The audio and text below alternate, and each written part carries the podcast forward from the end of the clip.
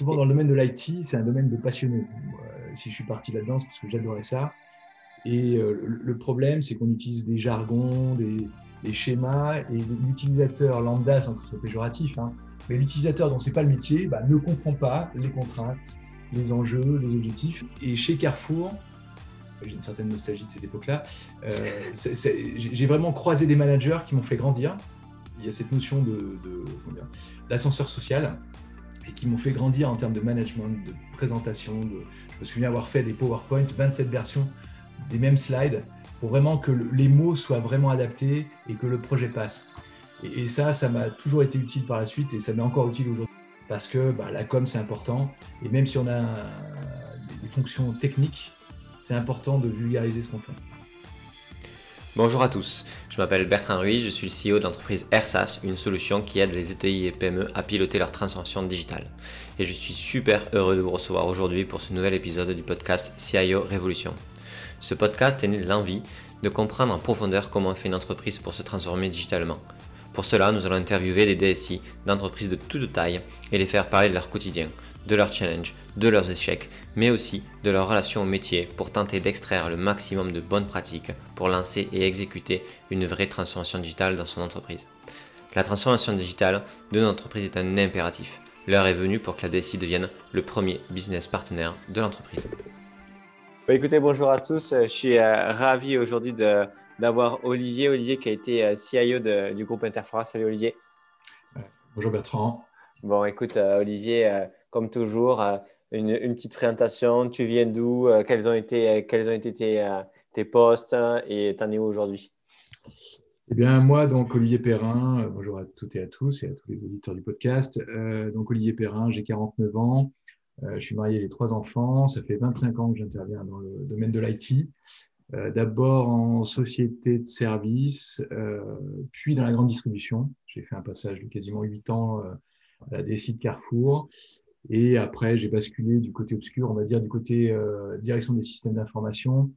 D'abord dans une PME stéphanoise qui s'appelait le groupe Laurent, qui faisait de la distribution de pièces détachées auto et poids lourds. Et puis plus récemment, pendant les quatre dernières années, euh, au sein du groupe Interflora, en tant que CIO. Et euh, depuis novembre 2020, bah, j'ai créé ma structure et maintenant je m'oriente dans le conseil.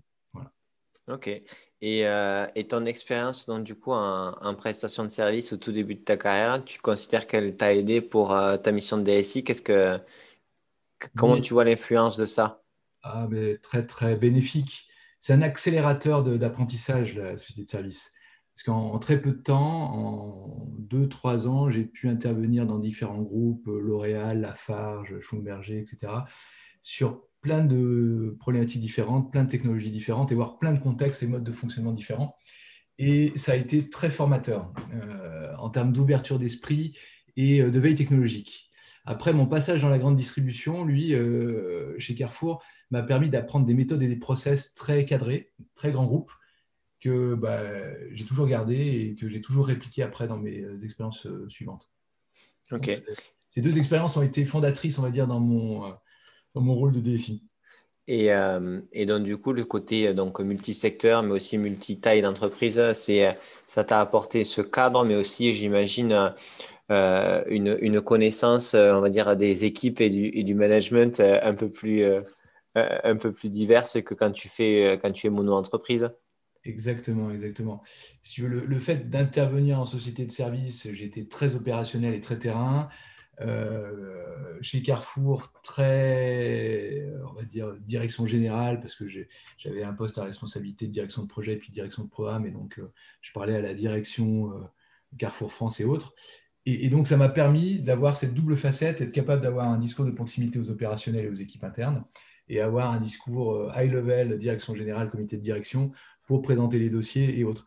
Et, chez Carrefour, euh, j'ai une certaine nostalgie de cette époque-là, euh, j'ai vraiment croisé des managers qui m'ont fait grandir. Il y a cette notion d'ascenseur de, social et qui m'ont fait grandir en termes de management, de présentation. De, je me souviens avoir fait des PowerPoint, 27 versions des mêmes slides pour vraiment que les mots soient vraiment adaptés et que le projet passe. Et, ça, ça m'a toujours été utile par la suite et ça m'est encore utile aujourd'hui que je suis repassé du côté euh, société de service parce que bah, la com, c'est important. Et même si on a des, fonctions techniques, c'est important de vulgariser ce qu'on fait. Ok, donc le passage aussi en, com, euh, parce que tu parles de management, etc., euh, c'est le souci de la présentation des projets pour qu'ils puissent être compris, compris par tout le monde, en fait. Exactement, exactement. Ok, ça fonctionne, ils ne comprennent pas, et du coup, il y a beaucoup de quiproquos dans la complexité des choses. Si, si, c'est sûr. C'est difficile, euh, euh, suivant son auditoire, de, faire bah, de simplifier des process complexes tout en faisant comprendre que derrière, il y a une complexité, il y a une charge, que les projets sont importants, qu'il y a un budget derrière, euh, qu'il faut du temps homme, qu'il faut des cas euros. Et, ça, cette dualité où il est parfois compliqué à, faire comprendre. et plus on essaie de simplifier, plus c'est compliqué, justement, à expliquer. Euh, et euh, parfois, parfois, il y a certaines incompréhensions euh, sur certains projets où on a simplifié à l'extrême pour que les utilisateurs comprennent. Et après, quand on voit l'addition ou le, TJM qui va en face, les, les directions générales ne comprennent pas. Mais bon, c'est l'effet boomerang, ça. ça fait partie du jeu. Et, euh, et dernière question sur ce point-là, euh, en termes de enfin, deux questions. Euh, moi, j'ai beaucoup de DSI qui me disent oui, oui, on communique, etc. Puis quand je creuse dans les détails, en fait, ils communiquent vraiment une fois toutes les six semaines. Donc, en fait, on n'a pas la même notion de la fréquence de communication et la nature de l'information qui va être communiquée. Ça, c'est le premier point. le second, tu as parlé de TJM, etc. Aujourd'hui, en fait, la DSI, elle est aussi freinée euh, dans son rôle de transformation parce que, par rapport à la culture projet qui est existante ou non dans l'entreprise. C'est-à-dire, comme la mm. DSI, elle a une vraie culture projet en général, si elle arrive dans des métiers où la culture projet est inexistante ou euh, qui a été vraiment pas, voilà, pas mise en place, ben, on va parler combien de jours tu mets par, par mois ou par semaine de telle personne. Et là, du coup, on n'est même pas dans une problématique technique, on est dans une problématique de, en fait, on n'arrive pas à louer des ressources par projet parce que ce n'est pas notre façon de fonctionner. Donc, deux questions. La question sur la communication, comment toi tu définis une bonne communication, fréquence, nature d'information, etc., format. Et la deuxième question, euh, euh, par rapport à la, culture projet dans l'entreprise, ce que tu as pu voir là-dedans? Alors, euh, en, termes de communication, dans les différentes sociétés où j'ai été DSI, on, avait des comités de, de, direction ou des comités de projet de façon assez régulière. chez Interflora, c'était tous les 15 jours ce qui permettait à la direction générale d'avoir une vision euh, bah, très régulière de l'avancée des projets. Euh, donc là, euh, moi, je faisais des, reportings réguliers, plus un point hebdomadaire avec le, DG, où là, on avait un échange en one-to-one. En termes de communication un, peu plus large, on avait des comités de pilotage avec les key users. Et sur certaines phases projet, la mise en place d'une newsletter interne avec une communication euh, bah, spécifique sur tel ou tel projet. Euh, je n'ai pas eu le temps de le faire chez Interflora, mais l'idée était de mettre en place une plateforme de, de type intranet euh, de, communication, mais ce n'était pas trop dans l'air du temps, donc ça, ça n'a pas été fait. au sein du groupe Laurent, c'était un peu la même, la même, le même mode de fonctionnement. J'avais mis en place une instance que j'avais reprise de chez Carrefour, j'appelais le comité de gestion de la demande, où euh, on mettait l'ensemble des, euh, euh, des demandeurs ou des directeurs demandeurs et des key users impactés, et on faisait une revue de l'ensemble du portefeuille projet pour prioriser les demandes de façon transverse, parce que le groupe Laurent était une société de et donc les, les objectifs et les priorités n'étaient pas les mêmes d'une filiale à une autre, et la DSI était une fonction transverse, devait trouver un moyen d'harmoniser, et cette harmonisation, cette priorisation n'était pas toujours faite au niveau de la direction générale voilà un peu ce qu'on essayait de faire. Euh, à mon avis, ce n'était pas suffisant, mais après, souvent, euh, euh, les DSI sont pris dans l'opérationnel et c'est difficile de trouver, lorsqu'on est une DSI interne, le temps de bien communiquer. au sein du groupe Laurent, je suis resté 8 ans. Effectivement, sur les premières années, il y avait une lacune en communication parce qu'on était vraiment focalisé sur les plans de transformation et euh, c'était difficile de lever stylo et euh, de communiquer. Toute la partie accompagnement des utilisateurs, des directions métiers et autres, euh, je l'ai mise en place sur la deuxième partie de, on va dire de, mon, passage au sein du groupe Laurent. Et là, j'ai vraiment mis en place ces instances, cette communication, ces reportings de suivi, tous ces métriques qui permettaient de donner de la visibilité et qui faisaient en, sorte que je pouvais promouvoir les efforts qu'on avait fait avant. Mais quand on était en phase de transformation, c'était compliqué. Et, chez Interflora, ben, j'ai fait la phase de transformation, j'ai commencé à initier certaines industrialisations. Mais bon, comme j'ai décidé de partir vers d'autres horizons, je ne suis pas allé au bout de cette itération-là. Ok. Non, mais c'est intéressant. Mais c'est euh, euh, c'est toujours ce problème-là de fixe, de la pyramide de Maslow, on va dire, des besoins IT de l'entreprise, où en fait, on part quand même d'un niveau assez primaire dans les besoins. Euh, et donc, du coup, on, est plutôt dans réparer très, très rapidement tout ce, qui, tout ce qui est en train de casser ou tout ce qui, tout ce qui est pain pour l'opérationnel avant de se structurer en mode projet. Quoi. Exactement. Et puis souvent, au niveau des directions générales, ils identifient la DSI comme étant un organe de production et pas un organe de communication c'est parfois mal compris le fait que la DSI communique de façon très large euh, au sein de l'entreprise. D'accord, donc euh, ça, ce n'est pas forcément clair pour une direction générale, et c'est vrai qu'il faut, quand même le dire, que la DSI, en fait, a vu qu'elle a un rôle transverse pour pas, pour pas que ça devienne compliqué son rôle, euh, qu'il faut qu'elle puisse mm. communiquer, c'est pas tout à fait, c'est pas tout à fait vu encore comme ça. Quoi. Exactement, et puis après, tout dépend de l'appropriation aussi des, méthodologies de conduite du changement. C'est-à-dire, est-ce que l'entreprise accompagne ses utilisateurs de façon euh, bienveillante ou est-ce que c'est fait un peu plus violemment, on va dire, et euh, l'entreprise étant dans une grosse transformation, l'idée c'est d'aller vite vers l'objectif, quitte à ce que ça soit un peu plus douloureux au niveau des équipes. Et euh, du coup, après, sur la deuxième partie de la question, sur la, sur la culture projet des entreprises par rapport à la culture projet des, des, DSI et, est-ce que ça, c'est quelque chose que vous avez vu en termes de freins, c'est-à-dire je suis DSI, j'arrive et je structure un projet et en fait les métiers ne savent pas encore ou ne sont pas à l'aise avec euh, ce côté de euh, ben, il faut libérer du temps, combien de jours par mois, etc. Est-ce que ça, vous l'avez vu ou pas Oui, oui ça, je l'ai rencontré. Euh, je pense que c'est plus lié à une, question de taille d'entreprise qu'un problème de culture, à mon avis.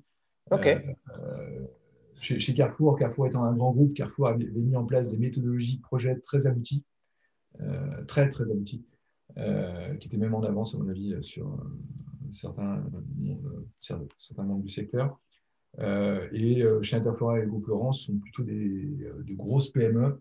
Et, là, il y avait plutôt une culture empirique du projet qui n'était pas homogène.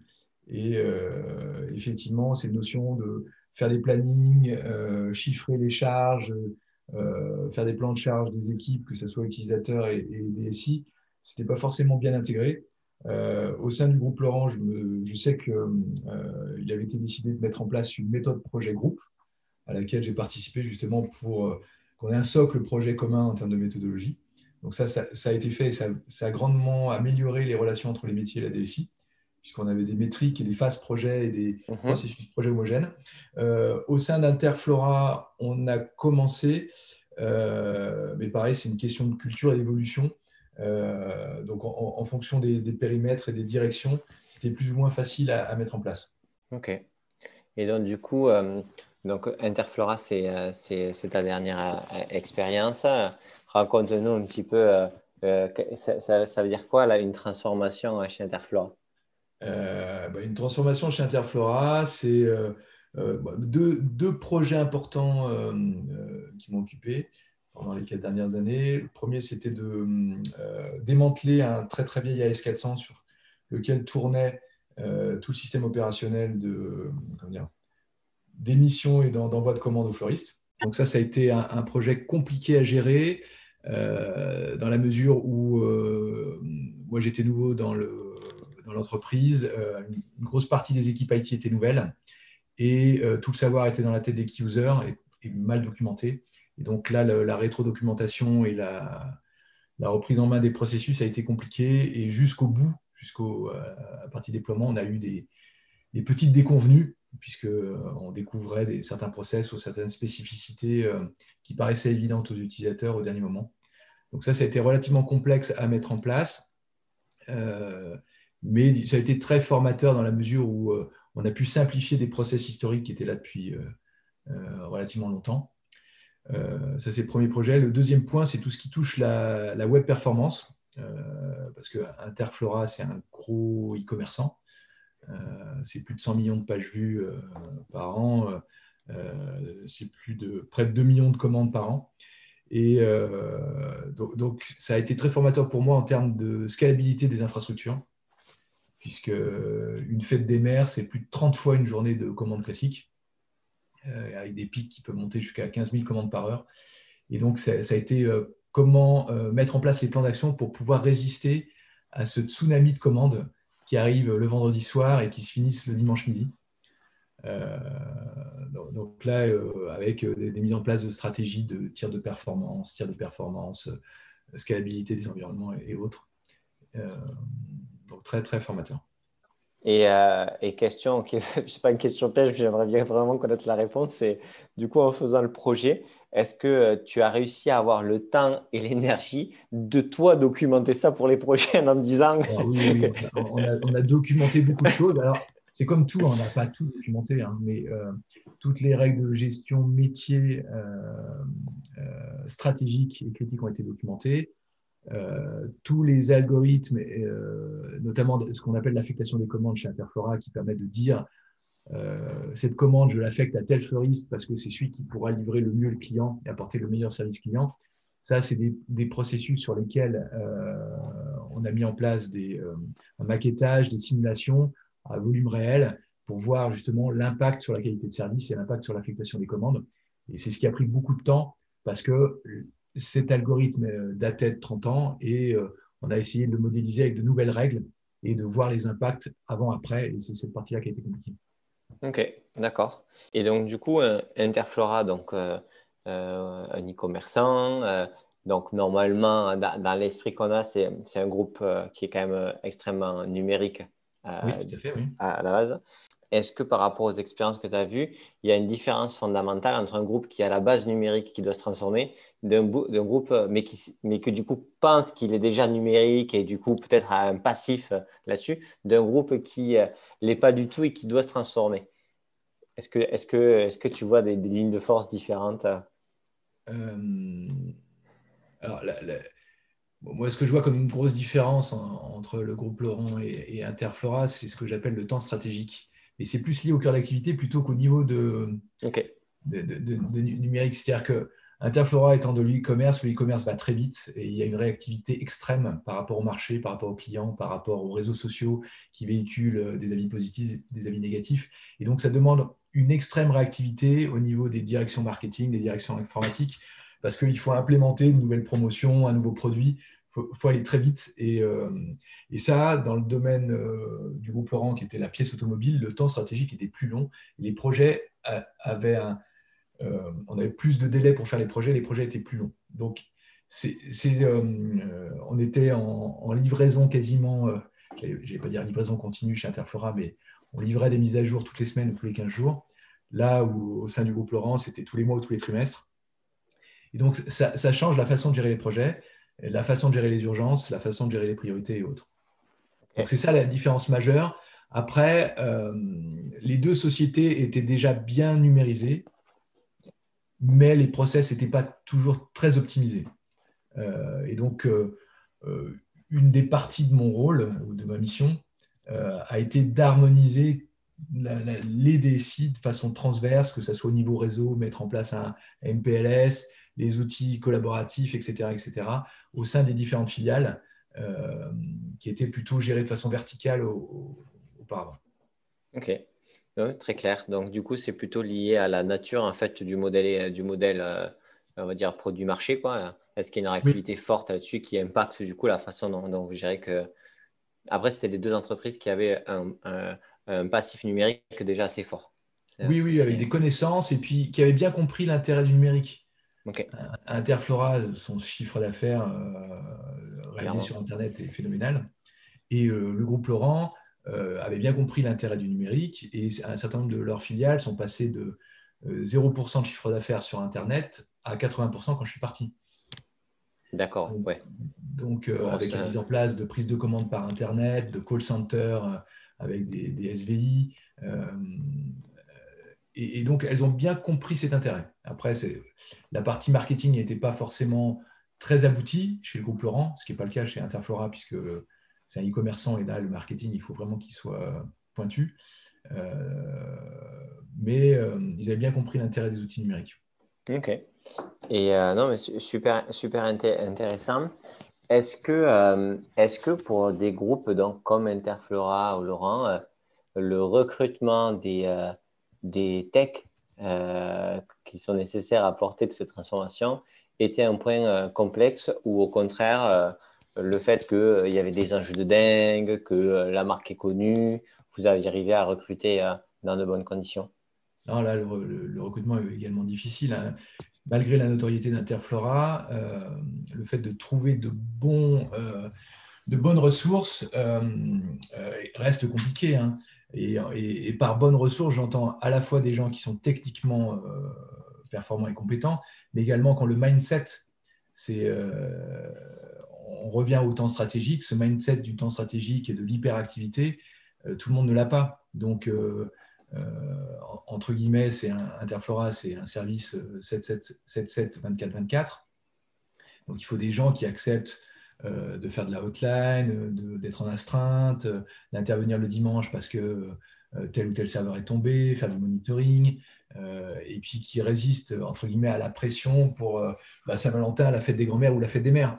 Donc, il y, a une partie, bah, moi, j'ai jamais été à la maison, ni pour la Saint-Valentin, ni pour la fête des grands-mères, ni pour la fête des mères. J'ai toujours été au bureau.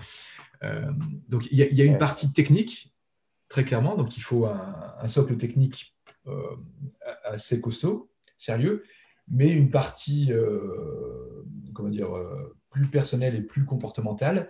avoir l'esprit d'équipe, être impliqué et s'investir pour la marque. Ok. et le recrutement n'est pas forcément simple. Oui.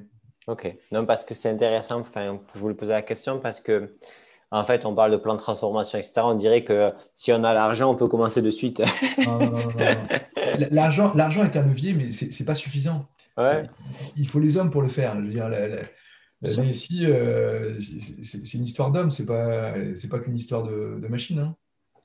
Et, euh, et par rapport ben, à ces projets-là, etc., si vous deviez parler de, vraiment d'un échec assez cuisant que, dans un des projets que vous avez fait, ça serait lequel et, euh, et pour quelle raison ça a été un échec? Le retour d'expérience que je ferais, euh, ça concerne plus Interflora. Mhm. En, 2018, on a rencontré des difficultés pendant la fête des mers euh, de performance de la, plateforme. on avait sous-estimé ou mal identifié ou mal analysé les tirs de perf qui avaient été faits, faits en interne. Et donc, et en, puisqu'il y avait une stratégie d'internalisation des compétences et on souhaitait faire un maximum de choses en interne. Et donc, cette expérience, euh, parce qu'on a, on a, connu de forts ralentissements pendant une période de deux heures euh, euh, du site, qui, bah, qui, a pénalisé l'activité, bien évidemment, cette expérience a, fait ou m'a fait rendre compte, me rendre compte qu'on ne peut pas être expert partout et il faut s'appuyer sur l'expertise. Et même si on fait des, des audits flash, parfois, ce n'est pas suffisant. Et donc, à l'issue de cette euh, effort de cette expérience, euh, il a été décidé, et j'ai décidé avec la direction, de mettre en place tout un plan de sécurisation et de euh, tir de performance avec des acteurs spécialisés en la, matière, parce que c'est vraiment une, spécialité. Et ça nous a fait beaucoup gagner en compétences en interne, ce qui permet maintenant aux équipes d'Interflora d'être quasiment autonomes sur ces parties-là. Mais le, au début, on, a essayé de faire les, avec les moyens du bord et euh, euh, dire, à budget réduit, et on s'est rendu compte que c'était euh, une, mauvaise stratégie à moyen et long terme. Ben, la performance, c'est comme la sécurité au final. C'est bien sûr, on peut tester avec peu de moyens. Par contre, quand il y a un vrai souci, en général, c'est qu'il fallait, il fallait creuser plus profond et, et, en plus, il faut avoir les compétences pour le faire. Exactement. Alors, on, menait des actions, mais on, menait des actions ponctuelles. Et euh, le, site évoluant très régulièrement, euh, ce n'était pas suffisant. Donc là, euh, il a été décidé de mener des actions sur la durée, de façon régulière, sur la partie performance, sur la partie sécurité également. Donc, tu abordé ce point-là. Avant mon départ d'Interflora, on a mis en place des tests de pénétration pour vérifier la robustesse de la sécurité du site. Euh, et je sais que c'est des choses qui perdurent dans le temps. Oui, c'est super important. Mais tu, on parlait au tout début de artisan ou, industriel. Euh, est-ce que je bidouille? Est-ce que j'arrive à faire en sorte que ça tienne? Ou est-ce qu'il faut que je me voilà, j'industrialise mes processus, ma façon de faire? Ben là, on parle de la performance, on parle de la sécurité et euh, ben, on peut parler aussi de euh, la transformation et l'industrialisation de la transformation dans l'entreprise qui nécessite en fait à un moment donné des moyens, une structure pour, pour avancer de manière carrée et pas se prendre un stop dans trois mois parce qu'on n'avait pas pensé que en fait, tous les projets se télescopent au même moment. Quoi. on est d'accord, mais, mais alors, ma perception, c'est que j'ai l'impression que les entreprises ont besoin d'une certaine courbe d'apprentissage et de, d'être près du mur la première fois pour pouvoir passer à l'étape suivante. Et euh, en tout cas, dans, mon expérience euh, en tant que DSI, euh, j'ai toujours connu l'acceptation de, tout ce qui était lié à la qualité a souvent été fait après une expérience difficile. Ok, intéressant. Et eh bien moi, ça, je pense que c'est très lié à notre culture où on apprend très peu des erreurs des autres et on maximise toujours les propres, les nôtres. C'est-à-dire, je viens, euh, il y a des cultures où euh, tu, tu fais venir des intervenants chez toi qui t'expliquent leurs leur, leur problèmes et là où ils sont arrivés dans le mur, tu te dis, ah, bah, il y a deux façons de le voir. C'est putain, qu'est-ce qu'il était vraiment couillon celui-là, euh, franchement, nous, ça ne nous arriverait pas. Ou au contraire, dire, mais attends, nous, pourquoi ça ne nous arriverait pas Et est-ce qu'on a mis les choses? Parce que si ça lui arrivait à lui, alors que bon, il n'a pas l'air plus bête que nous. Et c'est vraiment deux façons de voir l'expérience des autres où nous, j'ai l'impression qu'on a, on aime bien attendre un peu que ça. Oui, c'est la, la, culture du risque, ou du moins de la gestion du risque, qui n'est pas forcément euh, toujours très, très euh, développée, très déployée. Mais euh, oui, oui, donc cet événement chez Interflora a fait que bah, on s'est structuré, on s'est industrialisé. Et là, maintenant, euh, en 2019, la, fête des mers s'est très très bien passée. On a connu des volumes de commandes hallucinants et, en 2020 également. Oui, surtout que pour vous, en plus, eh ben, en fait, là, c'est intéressant parce que ça vous a touché directement au nerf de la guerre. C'est-à-dire, euh, c'est euh, une, une, une, erreur ou dans tous les cas un problème qui s'est arrivé qui touche directement le chiffre d'entreprise. Ah oui, oui c'est direct. Ah oui, mais là. Donc là, forcément. direct sur le chiffre d'affaires. Et, mais c'est d'autant plus fou que bah, en fait, ce risque-là, vous aurez pu le dire, mais en fait, si un jour on a un problème là-dessus, ça va nous coûter très cher. Donc, du coup, on peut mettre de l'argent. Enfin, c'est typiquement à l'endroit euh, où vous auriez pu le faire. C'était pas tout à fait comme ça. C'est-à-dire que euh, un, certain nombre de, de, dispositifs de vérification ont été mis en place avec des tiers de performance et autres, mais c'est l'analyse des métriques qui n'était pas la bonne. D'accord le plan d'action était fait, etc.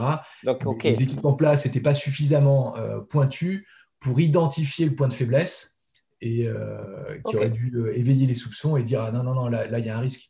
Ok, donc la seule façon qui aurait pu être fait, c'était de dire euh, on a tout checké, on est sûr de nous, mais on va mettre quand même un ticket avec des experts pour voir ce, qu'on a fait suffisant. C'était le double, c'était le, le double check. ouais, double check, c'est euh, la règle des 3 C comme on dit. Euh, la, la, confiance sans contrôle, c'est de la connerie. on se fait un peu trop et là, effectivement, il n'y avait qu'un contrôle interne, il n'y avait pas un contrôle externe, et donc le contrôle interne n'a pas été suffisant.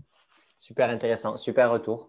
Et Aujourd'hui, dans, le recul que vous avez euh, sur vos expériences positives, négatives, etc., euh, ça serait quoi le conseil que vous donneriez à un DSI euh, qui prend un poste, voilà, nature de mission, nature d'entreprise, un peu pareil C'est quoi le conseil un peu fondamental dans la prise de poste, dans la structuration de, son, de, de sa timeline que vous lui donneriez? Ah bah, ça serait de négocier euh, une période, euh, je ne sais pas s'il faut six mois, neuf mois, j'en sais mais euh, une période justement d'industrialisation des process de la DSI avant d'entamer les projets de transformation de l'entreprise. Parce que souvent, les directions générales sont pressées et souhaitent que les projets de transformation avancent, mais c'est au détriment de la structuration de la DSI, c'est ce qu'on disait tout à l'heure. Et donc après, on, traîne ces défauts de fonctionnement ou ces difficultés de fonctionnement pendant longtemps et c'est plus difficile à organiser. Donc tout ce qui est culture projet, outils de, suivi, euh, processus de communication, etc., etc., il faudrait tout, industrialiser au début et puis après euh, euh, capitaliser sur cette industrialisation pour lancer tous les projets d'entreprise. Et est-ce que si on tire un petit peu ça, et moi je trouve ça super intéressant, est-ce que ça ne serait pas de dire je suis recruté, OK, il me faut euh, un DSI de transition adjoint pendant 12 mois qui va s'occuper du run, là, qui, va savoir là-dessus, pour que moi, je puisse euh, euh, mettre en place cette structure, etc. Et que comme ce n'est pas quelqu'un qui va rester dans la boîte, où il y a des problématiques d'ego, de management, etc., puisque c'est un sites de transition, euh, il n'y a pas d'enjeu là-dessus, tout le monde le sait. Et, mais lui, il est là pour que ça tourne pendant un an et pour me faire une passation clean parce que j'ai besoin de cadrer les équipes sur la, notion de projet. C'est une question. ah, mais si, si, si, c'est très pertinent comme dispositif. Si, si, si. Et ça, serait, idéal. Après, jusqu'à présent, je n'ai pas connu de boîte qui euh, fonctionne. Non, bien sûr. Ok, mais, mais ça, ça, serait dans l'idée, dans l'optique que vous parlez de pouvoir absorber le run, ok, mais surtout aussi préparer, euh, préparer la structure qui permettra de délivrer aux attentes de la direction générale. Ah, ça mais ça serait idéal comme dispositif, oui. Ok, bah, super ça. Bah, du coup, si on a un dispositif idéal, autant après le challenger et voir euh, s'il y a d'autres personnes qui que c'est pareil. Parce que peut-être qu'en fait, dans d'autres pays ou dans d'autres types de secteurs, il y a des gens qui l'ont fait, mais qu'on ne connaît pas ces retours d'expérience. Why not? Non, mais, Oui, non, mais c'est. Euh, ok. ça permet une prise de poste beaucoup plus euh, efficace, à mon avis, que, que d'être tout, tout une minute à la fois run, build, etc. Bah oui, non, clairement. Et euh, est-ce que, euh, et donc du coup, ok sur, le conseil, et maintenant dans, dans, l'expérience, là, de vos expériences, euh, vous, avez, vous avez un budget, un budget chapeau là qui arrive à plusieurs centaines de milliers d'euros. Vous le dépenseriez comment? Vous êtes, vous, êtes en, vous, êtes run, hein ça y est, vous êtes bien dans votre poste, etc. c'est quoi la nature de l'investissement que vous n'avez pas réussi à faire? Ça coûte quand même assez cher, mais que vous pensez quand même que ça aurait été fondamental de faire euh, C'est des, outils de gestion de projet dignes de ce nom. Un, outil, moi j'avais vu des, outils super, mais qui coûtaient super cher, qui sont capables de faire de la, prévision de plan de charge, euh, des simulations, etc. Et, euh, ça, il y a des outils qui font des choses très bien, mais c'est super cher. C'est quoi super cher, juste? Comment? C'est quoi super cher? Ah oui, c'est 100 000 euros, oui. Ok. 100 000 euros. Et à l'échelle d'une PME euh, qui a une DSI de 15 personnes, c'est n'est pas rentable. Non, bien sûr. C'est mort. Donc, euh, euh, parce que les, outils de gestion de projet qu'une PME de, avec une DSI de 15 personnes peut se payer, c'est des outils qui regardent le consommé dans, dans le dos. Ouais. Mais ce qui est intéressant, c'est prévoir ce qui va se passer devant. Moi, je me fiche de savoir ce qui se passe derrière, parce que je l'ai fait. Mais, et, donc, il y a des outils qui font de la, la prévision basée sur le plan de charge, etc. etc. Et euh, ces outils-là sont très chers. OK. Parce que sinon, après, vous pouvez faire un prévisionnel, mais vous le faites à la main. Et euh, c'est pareil, c'est du temps. Quoi. OK. Et c'est le prévisionnel. donc, en fait, vous, votre pain principal en fait, dans la structuration, ça a été la gestion de la charge des équipes. Exactement. C'est comment on gère le plan de charge des équipes dans des périmètres mouvants avec des priorités changeantes très régulièrement. Donc, avec cette histoire de temps stratégique plus ou moins régulièrement en fonction de la, vitesse d'évolution de l'entreprise. Et euh, comment on explique les impacts à, aux directions métiers? C'est euh, vous changez tel dossier qui était prioritaire, euh, vous descendez, vous mettez celui-là au-dessus.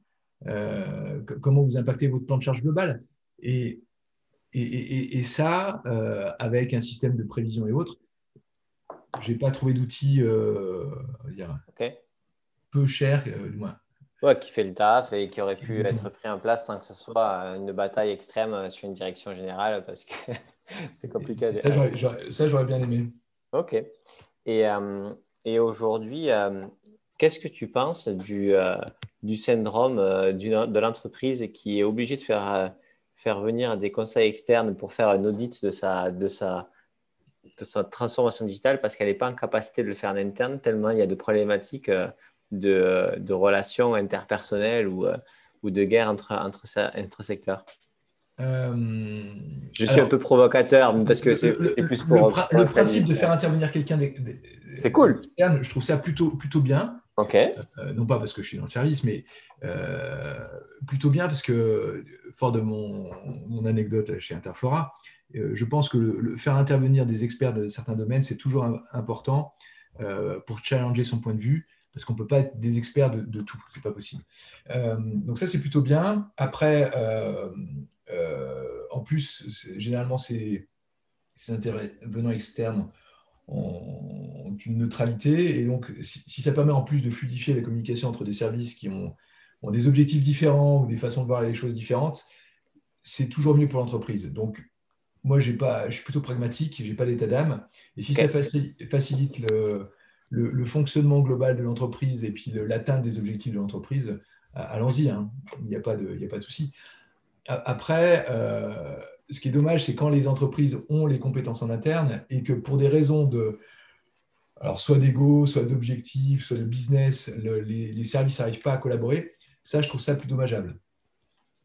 Est-ce que ça, c'est pas le simple norme en fait? Moi, je me dis que c'est pas la question, c'est pas de critiquer la personne qui est un, externe, pour, pour rien, euh, mais c'est plutôt de est-ce que quand on fait un audit, voilà, des peines métiers, euh, des peines de l'organisation pour pouvoir proposer des projets euh, prioritaires, etc., etc., c'est pas louper le coche de pas le faire en interne, enfin, avait déjà en interne, parce que en fait, c'est la première discussion qu'il va y avoir un peu pour décloisonner les silos et, et arriver à faire. C'est voilà, c'est une question oui, mais après, après est-ce que euh, tous les chefs de service ou tous les directeurs de direction métier, euh, DSI compris hein, d'ailleurs, hein, euh, ont l'humilité ou l'objectivité pour reconnaître les défauts de fonctionnement de chacun de leurs services?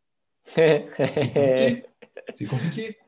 Tu es jugé parti, tu as des objectifs. donc, le fait d'avoir une personne externe neutre, bah, ça factualise le débat.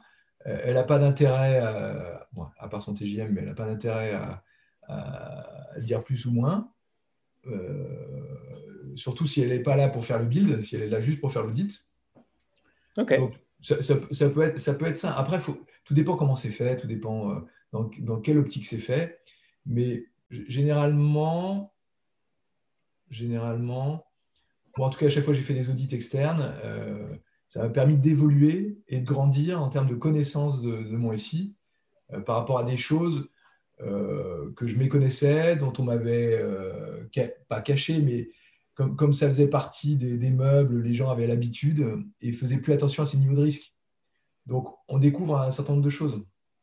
Ok. Je pense que ça peut être ça. Si c'est uniquement là pour faire la communication entre services, par contre, c'est un peu dommage. Ok, d'accord. Et, et aujourd'hui, par rapport à, la complexité, euh, on va dire, euh, on va dire le, la dualité euh, complexité technique, complexité humaine. je les sépare, alors bon, des fois, ça, mmh. peut être, ça peut être lié. Hein. tu dis en termes de pourcentage d'énergie passée pour résoudre des problèmes, c'est quoi? 50-50 Ou maintenant, c'est ça serait quoi? Ouais, je pense que oui, c'est c'est soit 50-50, soit 60-40, mais. Euh, mais ça reste, les deux, les deux sont, au même, enfin, sont relativement au même niveau. Oui, mais parce que le, poste de DSI, euh, en tout cas, la façon dont moi je le, voyais, c'est c'est un, généraliste qui doit comprendre les techs. Donc, il y a, des problématiques techniques et il euh, faut s'asseoir à côté des techs, faire les arbitrages sur les choix d'architecture, sur les orientations techniques, les niveaux de risque et autres. Donc ça, ça prend, euh, en tout cas moi, c'était des domaines qui me plaisaient beaucoup, donc ça prenait bien 50% de mon activité. Et après, c'est faire le lien avec les directions métiers, les key users, euh, donner de la visibilité, gérer les budgets et autres. Et euh, oui, c'est pas loin de 50-50. Ok, donc on, est, on, est, on est encore quand même là dans, dans un métier tech et humain, managérial. Quoi. Alors après, ça vient peut-être de la taille de mes entreprises, avec euh, des, équipes d'une quinzaine de personnes. Euh, quand j'étais chez Carrefour, euh, j'avais des équipes de 50 personnes. Là, je faisais que du management. il y avait des services dédiés à la tech. Bien sûr. Mais c'est aussi pour ça que j'ai quitté Carrefour, parce que je voulais cette, comment cette diversité d'activités et ça m'intéressait de toucher encore la tech. Non, mais bien sûr, c'est, c'est, c'est, un, bon, un bon move. je suis un DSI de proximité, donc ça ne m'intéressait pas de faire que des, euh, que des slides et, et, des fichiers Excel. Ok. Et du coup, dans, dans, dans ce, dans ce rush-là en continu dans l'exécution, en fait, au final de, tous ces projets, de, de, toutes ces dynamiques ou autres. Et, comme vous l'avez dit, quand vous avez une, équipe qui est un peu plus restreinte, vous, vous, êtes quand même un peu plus en fraude de, de ces problèmes-là aussi. Hein. Il y a moins a d'épaisseur, il y a moins de, il y a moins de, couches euh, qui, qui, protègent. Comment euh, vous arriviez, ou pas, je ne sais pas, comment vous restiez à toujours informer des actualités, des nouveautés, de, ce qui change, etc. C'est-à-dire que je vois souvent aussi pas mal de gens rentrer avec une vraie grosse veille sur ces, tout, ce qui se passe et, du coup qu'ils arrivent à être un, temps en avance et puis des fois se faire attraper par le quotidien de l'exécution et donc du coup rapidement aussi décrocher là-dessus. Vous avez réussi, comment vous vous y preniez? En termes de veille techno, tu veux dire? Ouais, veille techno, veille managériale, veille euh, meilleure organisation, tout ça quoi. Euh, euh, alors, trois, trois, canaux, trois vecteurs. Le premier, c'est que comme je suis un passionné, ça m'intéresse et donc je me documente beaucoup. Donc ça, depuis des années, je fais de la veille et je suis un certain nombre de produits, de communautés et autres qui m'abreuvent d'informations. Ça, c'est le premier canal. Le, deuxième, c'est que je participais, et bah, là, dans mes nouvelles fonctions, je participe encore à des réseaux de DSI ou d'entreprises euh, avec des, ateliers thématiques, des petits déjeuners à thème et autres. Et ça, ça permet de, faire de la veille continue et puis d'échanger entre ses pairs. Ça, je trouve ça super important, euh, notamment quand on est un, DSI d'une entreprise de taille moyenne, euh, d'échanger avec d'autres DSI, de voir quels ont été leurs problèmes, comment euh, euh, avec quels fournisseurs ils travaillent, quelles sont les, solutions qu'ils mettent en place, etc. Donc ça, je posais beaucoup de questions à mes mes pairs. Euh, également, oui, tous ces forums, que ce soit à Paris, à Lyon ou autre, où on parle de thématiques précises. Donc ça, je suivais, pas mal ces événements. Alors, je faisais deux, peut-être deux événements par an et le reste, je suivais à distance. Euh, mais ça permet de rester un peu au contact et de, voir les, évolutions du marché. Après, dans mes équipes, euh, j'avais des personnes qui étaient également très passionnées et euh, qui étaient architectes sur telle ou telle thématique. Et eux, ils suivaient ça à titre perso et ils m'abreuvaient de, régulièrement de technologies et, d'informations. Et ça nous permettait de nous tenir au courant de, des choix stratégiques et des orientations vers lesquelles on souhaite aller. OK. Et dans vos équipes, vous aviez un, euh, un BRM, un IT business partner, etc. Ou c'était que des personnes tech? Euh, euh, Alors, j'avais deux, deux IT business partners, on va dire. un front office, un back office, donc qui faisait le, lien avec les, toutes les directions métiers. Et j'avais des, bah, des admins et autres, et, devs, et deux architectes, un architecte plus applicatif et un architecte plus technique, qui, eux, avaient dans, leur, dans leur plan de charge euh, de la veille à faire en place, à mettre en place. Oh, ok, super ça. Et cette équipe-là, c'est vous qui l'avez constituée, c'est ça? Oui, oui, oui. Mais c'est pareil, ça, ça demande un, cycle de, de, gagner en maturité. C'est-à-dire que je ne l'ai pas fait dans les deux premières années chez, chez Interflora, c'est venu sur les deux dernières années. C'est le temps de trouver des bonnes ressources, de bien en parler des projets, de bien sentir qui avait telle ou euh, euh, euh, sensibilité, voire de recruter de nouvelles ressources. Euh, ça se fait généralement en deuxième partie de mandat. un mandat, c'est beau ce, mot pour un DSI. Un DSI, un mandat, parce qu'au bout de, au bout de 4 ans, on va regarder si. si ah, les DSI, je ne sais pas s'il y a des dates de péremption, mais il y a des cycles. donc, donc, généralement, c'est en, en, deuxième partie de cycle que tu arrives à optimiser tes équipes, tes process, que tu restructures l'organisation du service euh, et, et, que tu fluidifies tes process. En tout cas, pour moi, ça a toujours été comme ça. Ouais, non, mais c'est intéressant parce que du coup, euh, du coup ouais, tu, rentres dans, un, dans, un, dans, une mission, tu sais que tu as un cycle de 3-4 ans et que c'est un peu la temporalité pour commencer à avoir les résultats de ton travail. Mais tu sais que pour pouvoir faire un step d'après, il faut rester un cycle de plus. Ça ne sert à rien de se dire euh, un an de plus ou autre. Bah, tu as une première phase où tu es en mode commando Pompier, bonjour. Exactement. Et après, tu as la deuxième phase où euh, tu industrialises euh, et tu passes en, mode run. Et, et ça, c'est intéressant parce que du coup, euh, si tu fais pas le second cycle, hein, tu n'apprendras pas, ou dans tous les cas, tu ne tireras pas sur vraiment l'enjeu d'industrialisation globale de, ton métier. Alors après, tout dépend de ta personnalité. Moi, je sais que je suis plutôt quelqu'un de projet et moins de run. Donc, euh, faire le deuxième cycle, c'est intéressant, mais au bout d'un certain temps, ça m'ennuie. Et tu penses que le second cycle, ce n'est pas une accélération du nombre de projets avec euh, une montée en puissance de cette industrialisation de transformation? Oui, mais après, les process sont rodés, donc euh, tu es, moins. Oui, oui, tu accélères le nombre de projets, etc., mais c'est toujours la même chose, parce que les process sont en place. les équipes sont pas assez fluides, euh, ta gestion de, la demande est, est structurée, il y, a moins de nouveautés. Il n'y a pas ce, cette adrénaline de, de, la construction. D'accord, tu penses En phase d'accélération, mais, mais tu as, déjà rodé, as déjà rodé ta voiture, tu as fait le réglage moteur et, et tu suis le, la Formule 1 qui tourne sur le sur circuit, tu attends qu'elle rentre au stand, etc. Tu changes les roues. Mais bon, c'est moins rigolo que de la concevoir. D'accord, c'est ouf ça. Tu vois, par exemple, moi, aujourd'hui, dans les DSI que j'interviewe, tout ça, j'ai pas l'impression en général de voir des, des, des, des, process qui sont euh, fluides et qui sont. Euh, qui sont euh, et qui, qui... Ouais, en fait, si tu veux, c'est vrai. Je dirais ça comme ça, mais après, c'est reste que des, des, conversations d'une heure, deux heures, je ne suis pas. Je sais pas, mais le niveau d'industrialisation de la transformation que j'entends ne me paraît pas un niveau vraiment industriel. Voilà, je dirais ça comme ça.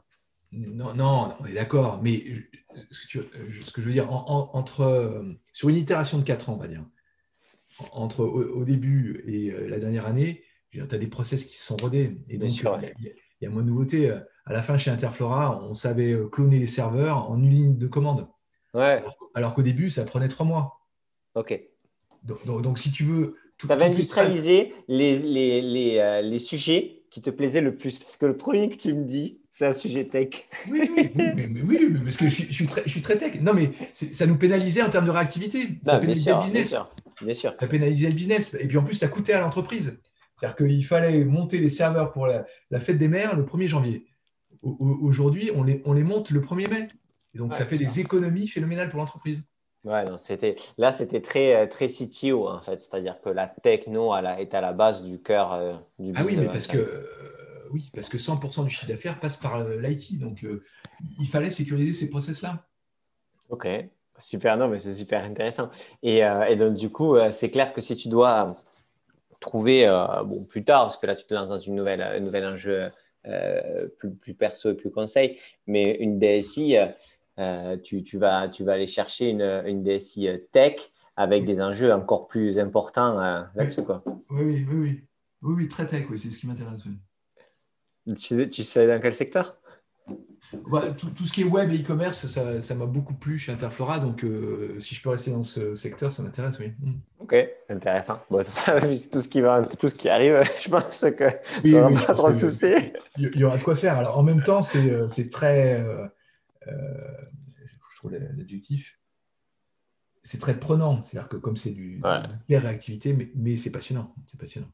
Ben ouais, non, bien sûr, c'est des, des euh, Et puis, comme tu le disais, ce qui est intéressant, hein, c'est l'adrénaline de l'e-commerce. C'est-à-dire que ton impact, il est, il est cash, quoi. Tu le vois ah direct. Et puis, tu, tu vois l'effet des, l'effet des campagnes. Tu, vois une opération vente privée, on voyait l'effet sur le trafic euh, tout de suite. Hein. Et, ça, tu, vois le temps réel, euh, le vrai temps réel. Et ça, c'est, ça, c'est intéressant.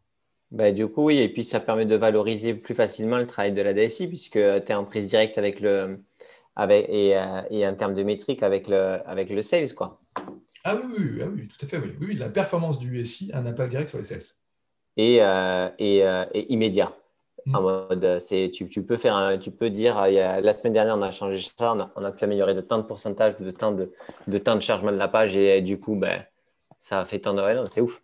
Ok, trop cool. Est-ce que, tu, est-ce que tu as un, une, un dernier point que tu aimerais partager avec nous?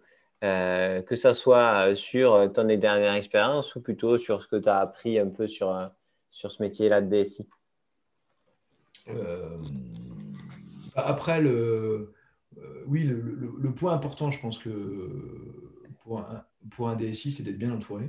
Donc, il moi, je, suis un homme de projet et, et, un homme qui aime les relations. Donc, au cours de mon parcours, j'ai fait en sorte d'être bien entouré et, je pense qu'un DSI ne peut réussir que s'il a une bonne équipe. Euh, euh, même si j'adore la tech, et tu, l'as remarqué, mais euh, même si c'est un, un, poste tech et autres, je veux dire, ça reste un poste où, on gère des hommes et des femmes, et donc il faut être bien entouré, il faut avoir une bonne ambiance dans l'équipe et autres. Et moi, je faisais en sorte qu'effectivement, il y ait cet esprit d'équipe et de corps, et que, et que l'équipe soit derrière le DSI et que moi je sois là pour euh, dire, faire tampon entre toutes les sollicitations extérieures, qu'elles soient euh, clients internes ou clients externes, pour que l'équipe puisse travailler dans de bonnes conditions. Et, ça, c'est très important pour moi. Donc, j'ai la chance d'avoir eu des équipes qui m'ont toujours suivi. Et ça, c'est une fierté, on va dire. Ben ouais, ouais. Donc, du coup, c'est un jeu principal, la capacité à créer et à, et à, motiver une équipe en continu de haut niveau pour pouvoir transformer l'entreprise. Oui, exactement. Parce que la tech, on trouvera toujours, il y a toujours des solutions tech. Après, euh, elles sont plus ou moins bonnes, mais euh, euh, après, il faut les hommes aux manettes qui vont bien. Ben ouais, ouais. Et, et ça, est-ce que tu penses que, parce que j'ai vu un DSI qui, qui, qui, qui avait changé de poste et un an plus tard, toute son équipe de l'ancienne boîte était venue avec lui. Quoi. Est-ce que tu penses que dans ces moments, parce que voilà, un DSI, quand tu fais c'est un rôle qui disais prenant. Moi, je dirais aussi que tu prends, tu prends cher quand même. Euh, est-ce que tu penses que la, la, les je liens dit. tu, tu, remarqueras, je, sais choisir mes mots. C'est dit. Mais tu sais, dans certaines boîtes, il y, a le gilet pare-balles qui vient avec le, poste. Non, mais c'est ouf ça. Et, euh, et euh, est-ce que, est que tu penses que ça crée aussi une, une plus grande, ou dans tous les cas, une vraie et sincère loyauté des équipes et que donc, du coup, si tu recroises euh, les gens de ton équipe, euh, que ce soit Interflora ou dans euh, c'est, ça, crée, ça crée aussi la capacité de créer des équipes plus rapidement dans d'autres, dans d'autres, enjeux. Oui, c'est sûr, c'est sûr. Moi, je, à, mon niveau, j'ai certaines personnes qui m'ont suivi quand je suis parti de chez Laurent pour aller chez Interflora. tu as, des gens qui deviennent tes fidèles, entre guillemets, sans, que ça soit Ouais, non, non, bien sûr. Mais, mais, des, gens qui sont des, personnes de l'équipe qui travaillent avec toi et euh, avec qui tu apprécies de travailler et qui sont prêts à, te suivre parce qu'ils connaissent ton mode de fonctionnement, euh, euh, ta bienveillance, etc. Donc, oui, oui, et c'est naturel que le DSI veuille s'entourer de personnes qui lui sont loyales. Donc, oui, ça ne me surprend pas, c'est normal, ça se fait. Mon successeur chez Interflora, il a fait venir des collaborateurs de son ancienne société, c'est normal. Après, il faut que ça se passe en, euh, bonne et due forme, mais c'est tout. Ok, très clair pour moi. Très très clair pour moi. Euh, bah, écoute, c'était super. Merci pour tout. C'était super intéressant. J'espère que vous avez aimé ce podcast avec Olivier. Euh, super intéressant de voir un petit peu son évolution et aussi ce qu'il en a appris, surtout sur la partie communication dans l'entreprise et c'est son importance. Écoutez, comme toujours, si vous avez des DSI à, me faire rencontrer, n'hésitez pas à nous contacter sur euh, mon email, LinkedIn, ce que vous voulez. Euh, c'est toujours hyper intéressant d'avoir vos retours aussi, donc n'hésitez pas, que vous aimez, que vous aimez pas. C'est euh, top de pouvoir s'améliorer. Allez, merci. Allez, ciao.